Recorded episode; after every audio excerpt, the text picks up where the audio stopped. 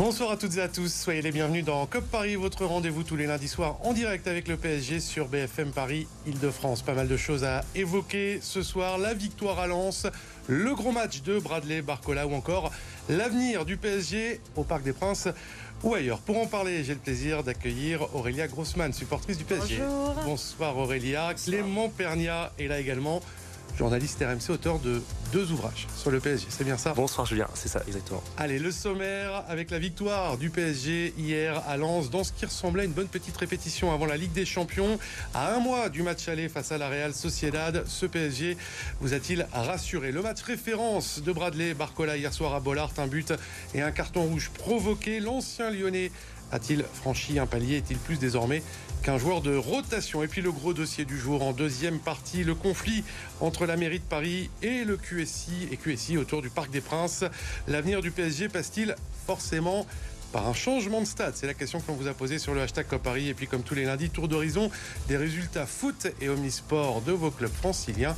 COP Paris, c'est parti.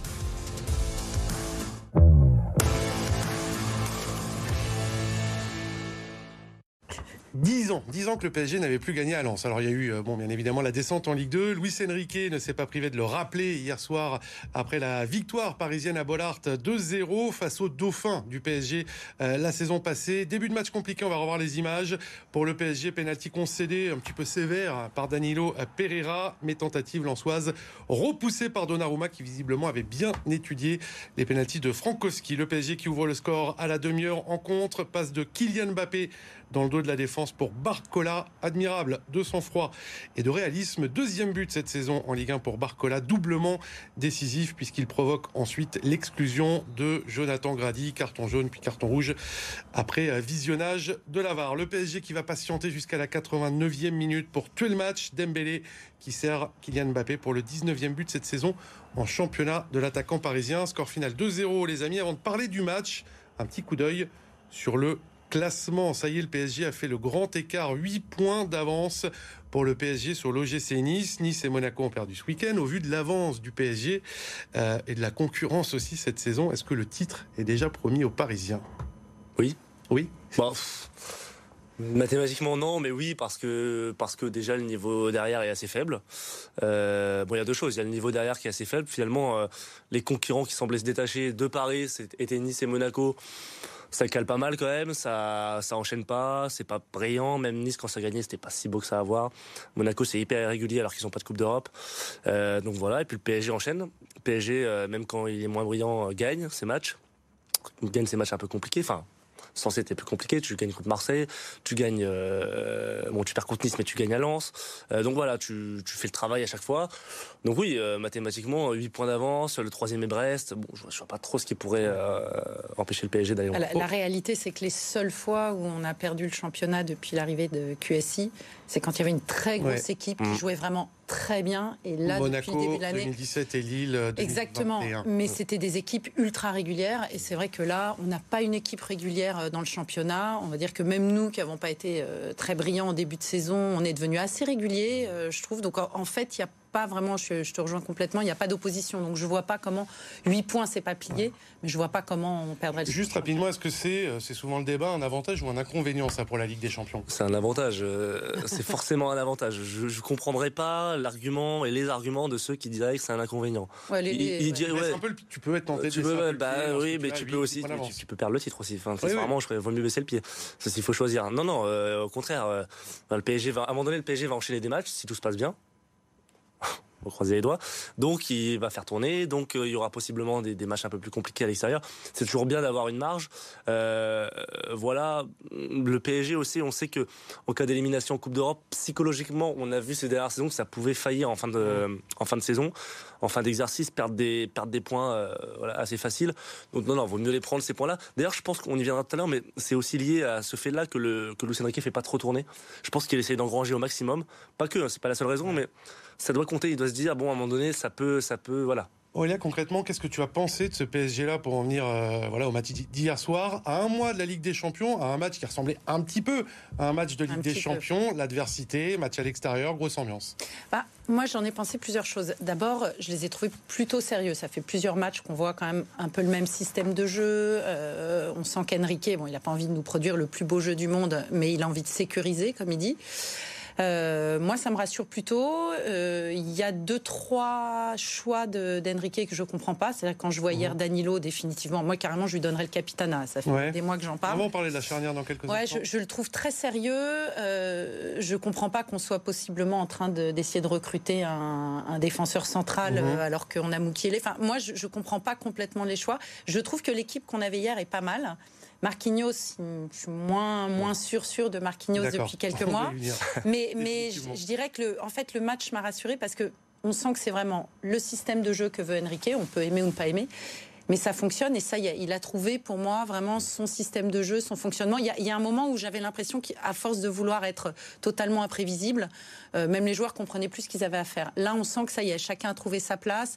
Il, y a, il commence à y avoir des, des, des, vraies relations entre les milieux de terrain, le milieu de terrain et les attaquants. Et ça, ça faisait quand même longtemps qu'on l'attendait. Mmh. On a un milieu de terrain qui commence à vraiment fonctionner. Donc moi, non, moi, je suis plutôt euh, super confiante. Après, Lens, c'est pas la Real Sociedad. Faut quand même un peu replacer. C'est-à-dire que on sait très bien qu'il va falloir. C'est pas Lens de la saison dernière. C'est pas de la saison dernière. Bloc médian sans bah, ils ont perdu leurs deux plus gros joueurs, donc euh, aujourd'hui, voilà, ils se battent avec leurs armes. Avant de parler de, Bradley Barcola, la charnière, tu y faisais référence, Danilo Pereira, Marquinhos. Tu en as pensé quoi hier, Clément?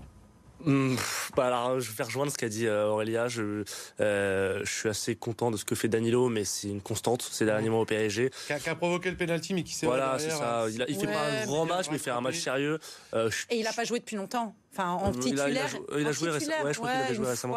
mais je, je, suis toujours pas rassuré de Marquinhos, mais bon, ça, ça fait bah, on est pareil, hein, ça, fait, ça fait longtemps. Alors, là, tu dis qu'il n'y a pas de nécessité de recruter plus en défense centrale, en plus de. Non, pas en centrale. Alors, en fait, il y a beaucoup de choses. Marquinhos, moi, au moment où on faisait les débats sur la charnière avec Skriniar, tout le monde disait ah, Skriniar, il est pas au niveau. Euh, faut, voilà. Moi, je disais non, non, c'est Marquinhos qu'il faut, euh, qui, est pas, dans Skriniar. On l'a appris pour. Euh, on sait que c'est pas Usain Bolt, mais on sait que dans les gros matchs, psychologiquement et, quand on subira, il sera présent. On l'a vu à Dortmund. À Dortmund, le problème quand ça, quand c'était compliqué, c'était pas Skriniar, c'était Marquinhos. Et Danilo est un joueur qui réveille pas mal l'équipe. C'est pour ça que je dis capitaine, c'est que c'est un joueur qui, quand on n'est pas bon, ou même face aux grosses équipes, en fait, il a un niveau constant et surtout, il, booste les autres. Alors que Marquinhos, on l'a vu à plein de matchs euh, s'écraser, voire euh, complètement s'effondrer, et j'ai pas l'impression qu'il soit relevé de ça. Dans les duels face à Eli j'ai eu l'impression pression à certains moments de revoir un petit peu le Marquinhos si on fait référence au match euh, de Lens, un petit peu celui qui avait euh, souffert contre Openda. Mais c'est pas dans l'axe qu'il faut recruter parce que le PSG aujourd'hui, euh, en fait, l'état du PSG de la défense, c'est qu'on a quatre défenseurs dans l'effectif, les quatre sont centraux. Ouais, c'est fou. On a quatre défenseurs centraux. On parle de ça. Et on n'a aucun latéraux, on a zéro latéral. dingue. on a, plus de latéral droit puisque Moukile c'est fini. Tu l'as cité, mais c'est terminé. C'est fini. Le Enrique malade. bah malade, c'est qu'il y a une raison, je pense. mais laquelle Bah laquelle, c'est que Luis Enrique. On va refermer le débat. Voilà, mais il y a forcément des raisons. donc on a, on a, le PSG n'a plus de derrière droit et le PSG n'a pas derrière gauche. Parce que entre nous, je pense que Lucas Hernandez de base a été recruté pour être plutôt axe gauche. Ah oui. Bon, il fait le taf très bien, voilà, mais donc, donc aussi c'est le retour de Nuno Mendes. Donc là, là la priorité, la priorité, c'est de prendre deux latéraux, pas, de descendance. On verra ce qui va se passer effectivement avec euh, Nordi Moukielé. Celui qui a marqué des points hier soir à Lens. Bradley Barcola, un but, un carton rouge provoqué et une grosse activité. Est-ce que c'est un match charnière référence qui lui fait passer un palier à Bradley Barcola. Bah, moi, j'ai l'impression quand même que on avait un petit souci à la finition. On le sentait encore un peu hésitant. C'est-à-dire que moi, je trouvais au début qu'il n'avait pas, par exemple, le rendement. C'est pas du tout les mêmes postes, hein, mais euh, Zahir Emery, il est rentré sur le terrain la première fois. J'étais au parc. Euh, j'avais l'impression qu'il était là depuis dix ans. Mmh. on, ne voyait pas la pression. C'est-à-dire qu'il y avait une aisance, une facilité. Il n'était pas parfait, mais par contre, on sentait pas la pression. Barcola, quand je l'ai vu rentrer les premières fois, on sentait qu'il était un peu nerveux. Parfois, il faisait des, trucs incroyables et puis il les finissait pas. Euh, là, je l'ai senti très relâché, très confiant. Il en a parlé d'ailleurs de sa confiance C'est marrant, c'est exactement ça que. ça s'appelle une passe décisive. On va l'écouter. sa, sa, connexion et la confiance accordée par euh, Luis Enrique. Moi aussi, c'est important d'avoir cette, euh, cette connexion. C'est vraiment bien pour moi. Ça, ça me donne vraiment de, plus de confiance sur le terrain. Quand je sais que j'ai la confiance du coach ou celle de mes coéquipiers, ça, vraiment, ça me libère et, et je peux que bien jouer comme ça. Tu rejoins Aurélia Clémence, c'est en train de devenir plus qu'un joueur de rotation, Bradley Barcola? Bah, c'est même pas moi qui le décide, hein, c'est Luis Enrique. Il en fait, il en fait son, son ailier gauche. Euh, voilà, c'est une constante maintenant. C'est deux derniers mois ou ce dernier mois, je n'ai pas tous les matchs en tête, mais il est titulaire mmh. à ce poste-là. Euh, beaucoup disent qu'il ne fait pas confiance à Colomoni et Sergio et Gonzalo Ramos. on, va y venir. On, y viendra. Moi, je pense que, je pense, c'est mon avis, qu'il s'est fait une raison, Luis Enrique, c'est qu'Mbappé ne défend pas. Et que Mbappé, vu qu'il ne défend pas, il est obligé de jouer dans l'axe. Donc Barcola est une très bonne solution. c'est plutôt bien les efforts. Barcola, voilà. Après, pour revenir à ce... vieux en défense. Pour revenir à ce que tu as dit, c'est tout à fait normal. Je comparais Warren et, Barcola. Warren, c'est un enfant du club. Barcola, il a, un transfert. À... Il, rentre, sur le, terrain, il a, 16 ans. Non, mais il a un transfert à je ne sais combien de millions d'euros. Il connaît personne. Il, a, aucun, automatisme. c'est quand même une équipe où il faut avoir des automatismes. Euh, Warren, ça fait un bout de temps qu'il est là. Euh, donc, euh, donc voilà. Non, non, moi je pense que en plus, ouais, il, euh, il, est il est de moins en moins timide, il fait des différences de plus en plus. Euh, si m'a marqué, c'est parfait. Euh, le jeu penche à gauche. Je sais pas si vous avez remarqué hier, mais le jeu penche. Ouais, mais euh, hier, il n'y avait pas Hakimi en plus. Il avait pas Hakimi. Donc, oui, oui. Dembélé, Barcola, c'est parti pour durer. Si demain on joue la Real Sociedad, ça, marche bien, ça, ça marche très bien. Ce sera ça, ce sera ça parce que Luis Enrique en a décidé autrement. À moins que, à moins que, parce que le profil Luis Enrique, de style de jeu, correspond vachement au profil d'Asensio. Mmh. Et longtemps, je me suis dit, et je me le dis encore un peu dans ma ah, tête. Moi, j'aimerais bien voir plus Asensio. Bah, je me dis que justement pour refermer cette première partie, hier sur le banc, Asensio, Ramos, mmh. Colomani, aucun des trois ne rentre. Est-ce que ces trois-là, je vais mettre Asensio un petit peu de côté, ont perdu la confiance du coach Non, je pense pas. Moi, je pense pas. Après, on va se parler franchement. Euh, Colomani, on l'a pas mal vu pour le coup. Euh, il m'a pas vraiment séduite moi. Enfin, je sais pas pour toi, mais alors vraiment Colomboigny, moi je, je trouve assez limité en tout cas. Alors je sais pour le coup, je sais pas si c'est psychologique ou mais je, je trouve pas dingue. Je trouve pas qu'il soit au niveau de l'équipe, en tout cas de ce qu'on attend de, de l'équipe du PSG. J'aime beaucoup Ramos. Moi, j'aimerais bien le mhm. voir plus. J'aime beaucoup hein. Asensio aussi. Alors Ramos, Ramos, pour le coup, je crois qu'il y a un problème de confiance d'Enrique. Alors, nous, on voit pas les entraînements. Est-ce qu'à l'entraînement, il est en dessous non, Voilà, après, il y a peut-être des luttes d'influence dans le club. Au-delà de ça, euh, euh, moi, il y a un truc qui me marque, c'est que hum, je regarde pas mal la première ligue. Mhm. Et en fait, Luis Enrique agit exactement comme Pep Guardiola. Guardiola, pas il fait Guardiola fait pas de changement. Alors, Guardiola, on dit que c'est un génie. C'est super, machin, et c'est vrai, c'est un génie. Il nous énerve. Et Luis Enrique, on dit. Il a dit, j'aurais même pas fait le seul changement que j'ai fait, c'est-à-dire Solaire à la place de Solaire. C'est frustrant parce qu'on a un match par semaine. En plus, la période Coupe de France, alors ça joue rarement. Donc on se dit, ces mecs-là, on les voit jamais. Mais dans les faits, bon, il est content de son équipe, ça joue, il joue une fois par semaine, donc ils sont capables de jouer 90 mmh. minutes. Pourquoi pas? Moi, je j'ai pas vu de problème à ça. J'ai pas vu de problème. Après, si euh, c'est vrai que par exemple pour Gonzalo Ramos, en fait, c'est vachement cyclique. T'as des types qui fait jouer pendant un mois régulièrement. Et après, on les voit plus. Juste pour et après, on les voit plus. Euh, pas de titularisation depuis le 24 novembre. Ah, il avait fait pareil à un moment donné. Alors c'était moins comme ça avec Vitinha. Euh, il l'avait un peu sorti, puis il le remet. Bon, c'était moins régulier parce qu'il y avait des matchs tous les trois jours. Donc, mais, euh, mais voilà. Après, ce qui est sûr, c'est que là, on a parlé de trois joueurs. Trois, c'est beaucoup. Euh, tout le monde n'aura pas temps de jeu. À un moment donné, il y en a, qui, il y en a qui seront forcément relégués au statut de remplaçant et qui s'y cantonneront euh, assez. Après, je pense que Colomboigny s'y attend pas à être Je pense que Colomboigny voilà, jouera un peu moins. Pour, le coup, il, pour l'instant, il là, il va vraiment moins jouer. Mais parce que pour le coup, lui, il lui a donné du temps de jeu. Hein. Et puis lui a la possibilité aussi de jouer sur, sur un côté. Ça. Il lui offre euh, plusieurs options. Petite coupure pub, les amis. Euh, on va revenir dans quelques instants pour évoquer le gros dossier du moment, l'avenir du PSG au Parc des Princes ou dans un tout nouveau stade. C'est dans quelques instants.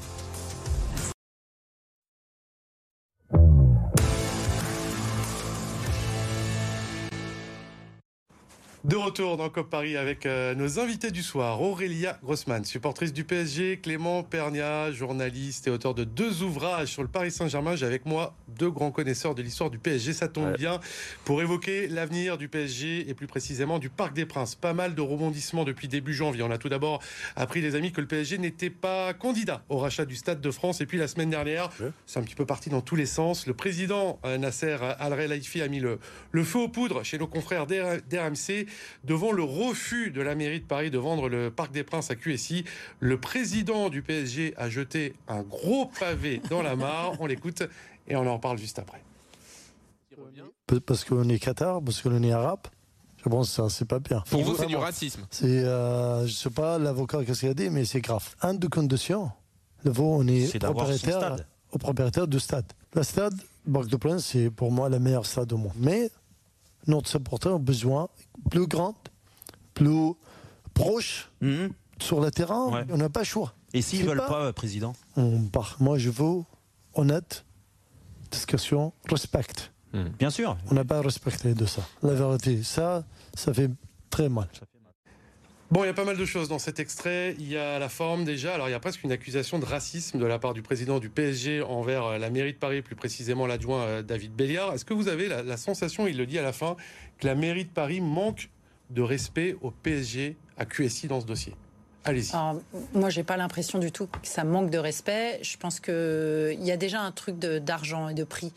Euh, ils en parlaient l'année dernière, mais ce que propose pour l'instant, enfin, ce que proposait l'année dernière le, enfin, le, QSI était déjà très bas.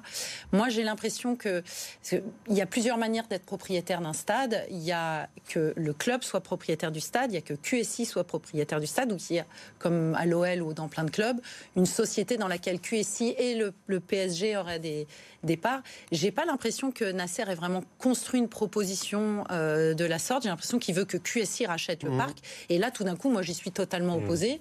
Euh, Comme la mairie de Paris, pour d'autres raisons, et on y reviendra. Exactement. je ne pense pas que ça soit du racisme. C'est juste que je trouve ça dommage. En fait, ouais, David par... a expliqué, l'adjoint à la mairie de Paris, qu'il était opposé euh, au rachat par le Qatar, mais par toute autre entité, autre que le Qatar. Exactement. Et puis, moi, c'est quand même un, monument historique. Il est classé, le Parc des Princes. Donc, en fait, on ne vend pas des monuments historiques. On a mmh déjà vendu la moitié des hôtels de Paris euh, aux Saoudiens, c'est super. Moi, j'ai pas aucun souci avec les Saoudiens ou les Qataris, euh, mais par contre, je trouve que vendre un monument historique euh, à, en plus, c'est pas vraiment une société euh, mmh. QSI, c'est un peu un État. Mmh.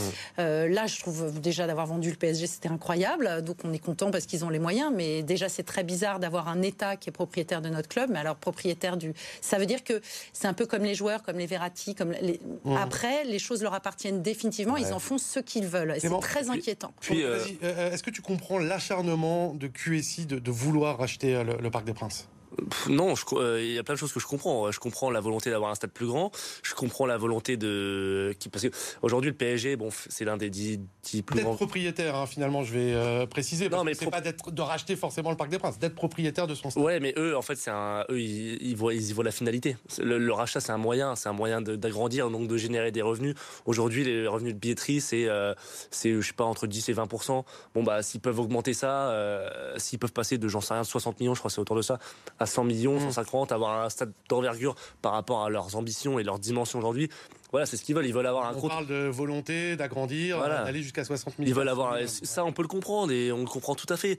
Euh, euh, voilà, je, pense qu'ils seraient moins euh, têtus sur l'idée de rachat si jamais le mairie demain dit on finance ce travaux. Mmh. Bon, voilà a priori pas la tendance. Qui n'est pas la tendance. Donc je pense que c'est une série de désaccords qui aboutit à une volonté de, QSI de dire bon bah la solution c'est que nous on rachète. Évidemment, logiquement, et Aurélie a complètement raison, je, rejoins, euh, je la rejoins là-dessus. Euh, c'est hors de question. Bon, je balaye tout de suite le, côté raciste, etc. je pense que ça en vaut pas la peine. Et, pour ajouter un élément, disons que le, club qui soit racheté, qui ait plusieurs propriétaires dans l'histoire d'un club, euh, Canal+, euh, Colonie Capital, c'est normal. Mais ce qui fait, ce qui reste, le seul le, point commun qui unit tous les supporters du PSG historique, historique quelle que soit la génération aujourd'hui, c'est le Parc des Princes, c'est le stade. Je peux même aller plus loin, qui, unit à peu près le football français, parce que c'était quand même le stade de l'équipe de France avant. Si aujourd'hui tu le vends à une entité euh, comme QSI, que demain QSI vend le club, tu fais comment?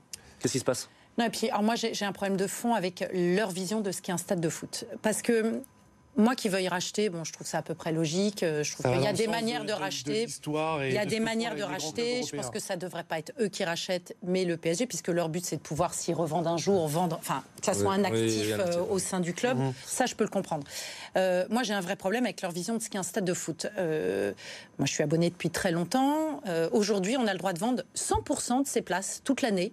Et donc, problématique ticket place. Ouais, mais ça, c'est un vrai problème. C'est-à-dire que pour eux, en effet, c'est une source de revenus, mais ils n'ont pas compris que c'était le 12e homme. Du tout. C'est-à-dire que j'ai passé, alors évidemment, il n'y a plus Messi et Neymar, donc les places se vendent plus pareil, et j'ai enfin retrouvé tous mes compagnons euh, de, tribune. Tu les as j'espère euh, Je les ai bien engueulés, mais ils ont fait beaucoup d'argent, contrairement à moi. Par contre, il y avait un truc fou, c'est que j'ai passé euh, deux ans avec Neymar et Messi, j'ai passé deux ans entouré d'Asiatiques qui prenaient des selfies et qui connaissent pas le foot, de gens du monde entier très sympathiques, mais qui arrivent au bout de 20 minutes, qui rentrent mmh. après la mi-temps avec du pop-corn heureux au bout de 20 minutes, et finalement qui vont au Louvre, à la Tour Eiffel et au Parc des Princes. J'anticipe un petit peu la suite du débat. Et donc, et donc mon problème. Ces gens-là suivent le PSG. Non, alors d'abord Saint-Quentin-Yvelines, ils vont perdre et les vrais supporters historiques, parce que nous, ce qu'on aime, c'est Paris, euh, voilà, c'est le, club de Paris. Et surtout, euh, il y a un problème de fond qui est que moi, ça aurait continué encore comme ça de trois ans. En fait, je suis assez contente. Je, suis désespérée que Neymar soit parti. Moi, je suis neymariste, c'est ma religion. Mais ce que je veux dire, c'est que le fait qu'il n'y ait plus ces énormes joueurs internationaux, en fait, ça m'a soulagée puisque je me retrouve de mm. nouveau dans une tribune avec des abonnés. Par contre, leur vision de ce qu'est le foot, c'est-à-dire que finalement, puisqu'ils reprennent une com, c'est-à-dire qu'ils me, me, vendent la place tous les mois, mais ils reprennent une com sur ce que je vends mm. moi. Donc en fait, ils font une doublette. Donc ils sont très partants. Ils nous poussent à vendre des places. Et ça, c'est leur envie de vendre un maximum de tickets, mais ils n'ont pas compris ce que c'est que des supporters. Et d'ailleurs, je pense qu'ils pourraient aller à Saint-Quentin-en-Yvelines au Stade de France si c'était possible, sans comprendre que perdre tous les, ou en tout cas une majorité de supporters historiques, pour gagner des titres, bah, c'est dramatique. mais pour eux, ça l'est pas. on parle beaucoup de Montigny, le, Bretonneux, dans les Yvelines. Ça fait partie d'une des, des, options. Toi, si le PSG euh, déménage euh, là-bas, tu... le lien est cassé? Moi, je vais te répondre. Je suis c'est très simple. Je ne vais pas au final de coupe au Stade de France. Je suis allée une fois voir un match de foot au Stade de France. Ça n'est pas un stade de foot. Hmm. Euh, on est hyper loin du terrain. Les supporters du PSG n'aiment pas. Les supporters du PSG n'aiment pas aller au Stade de France. On déteste euh, ça. Voilà, moi je vais régulièrement au parc et, à contrario d'Aurélia, je vais au final quand c'est au, euh, au, Stade de France parce que bon, moi, je suis fidèle au moins, contrairement à d'autres, mais non, non, mais le Stade de France, je peux pas. Non, non, mais je, je, il y a, ça manque d'âme, c'est pas le. Mais, euh, mais oui, tu, tu, perdrais, tu perdrais inéluctablement. Euh, une... Déjà, si allé au Stade de France, tu perdrais une partie de ton public. Le PSG, c'est un club populaire, mais c'est aussi un club de l'Ouest parisien. C'est un club d'ailleurs, c'est pour ça qu'il est assez authentique, c'est qu'il voilà, il a toutes ces, ces composantes là. Mais là, si tu pars là-bas, moi j'ai eu au téléphone cet après-midi des supporters qui m'ont dit euh, voilà, ça fait 20 ans que je suis abonné, je, je n'irai pas à Montigny. Juste rapidement, euh, avant le, résultat du sondage, bon, c'est difficile à, anticiper, à prévoir. Comment vous imaginez l'issue de ce dossier? Sachant que le président, c'est certainement du bluff, ou pas d'ailleurs, mais le président Nasser a fixé un ultimatum de trois mois. De trois mois. J'ose espérer, je, pense, j'ose espérer, parce que, parce que pour moi, c'est quand même inéluctable que le PSG restera au Parc des Princes. Parce que, en fait, les deux ont trop à perdre. Le PSG, on l'a dit, aurait trop à perdre en perdant une énorme partie de son public. Et, la mairie. Et la mairie, mais la, mairie se retrouve avec un Parc des Princes à la fois historique. Et vide. vous imaginez la polémique Et vide, d'un point de vue économique. Donc voilà, non, je pense que. Non, je pense aussi que Nasser fait du bluff. Après. Euh... Je sais pas si c'est du bluff. Non, je pense qu'il y a un vrai mécontentement de la part du PSG. non, mais c'est une manière de mettre la euh, pression. Mais je crois pas que dans trois mois, il va trancher et que si, le, si on ne vend pas le parc, il hmm. va partir. Par contre, il y a, je pense que lui ne se rend pas compte euh, de, de l'attachement, définitivement c'est-à-dire qu'il l'entend, mais il mmh. s'en fout un peu. Ah, il, dit que ça reste le plus beau stade au monde. Je suis désolé, les amis, on va faire le, résultat du sondage. On vous a demandé sur le hashtag COP Paris si vous comprendriez que le PSG euh, quitte le Parc des Princes. Eh bien, résultat ah. euh, assez tranché. Plus de 60% des votants comprendraient un, départ. Et donc, euh, mais je pense que ça, va dans le sens où les, gens, les gens comprennent la colère du PSG. Oui, voilà, c'est ça. C'est pas. C'est aussi le sens du, résultat. Mmh. vous le savez, il n'y a pas que le PSG dans la vie. On en parle beaucoup. Il y a aussi les résultats de vos clubs franciliens, foot et omnisport. C'est avec Nicolas Flan. Brillant en top 14, le Racing 92 n'y arrive pas en Champions Cup. Sur la pelouse de basse, les ciels et blancs ont concédé une troisième défaite en trois matchs, alors qu'ils menaient de 14 points à 20 minutes de la fin de la partie. Les trois essais de Le Garec, Kamika et Arundel n'auront pas suffi. Les franciliens ont été trop friables en défense, avec quatre essais encaissés et une défaite 29-25. Avec un match encore à disputer, le Racing 92 peut toujours se qualifier en huitième de finale. Il faudra l'emporter contre Cardiff le week-end prochain et compter sur un mauvais résultat de le Stade français, lui, a fait illusion 18 minutes sur la pelouse du Leinster avant de s'effondrer face aux finalistes des deux dernières éditions. Avec cet essai encaissé contre un seul Parisien signé Joris Second, les soldats roses s'inclinent 43-7. Dernier de sa poule, le Stade français est déjà éliminé de la compétition et tentera d'accrocher une place en Challenge Cup dans une semaine face aux Stormers. Le Paris Basketball impuissant contre Monaco. Devant les 12 000 spectateurs de la Cor Arena, record battu pour le club. Les Parisiens s'inclinent logiquement face au leader du championnat. Malgré les 23 points de Nadir Ifi et malgré un retour inespéré à deux minutes de la fin du match, Paris s'incline 85-92. Le club de la capitale chute à la quatrième place de Betclic Elite. Et puis en 16e de finale de la Coupe de France féminine, victoire facile du PSG contre les Bretonnes de Bréquigny. Avec un but d'avance à la pause, les Parisiennes se sont détachées en seconde période grâce notamment à un doublé de Chawinga. Le PSG l'emporte 4-0 et se qualifie pour les huitièmes. Comme Paris, c'est déjà fini. Ça va toujours aussi vite. Un immense eh merci à Aurélia Grossman et à Clément Pernier. sur le plateau de COP Paris. Merci aussi à Jordan Le Sueur, comme tous les lundis, présent à l'édition. On se retrouve lundi prochain, de 16e de finale de Coupe de France, Orléans PSG. Bonne semaine à tous.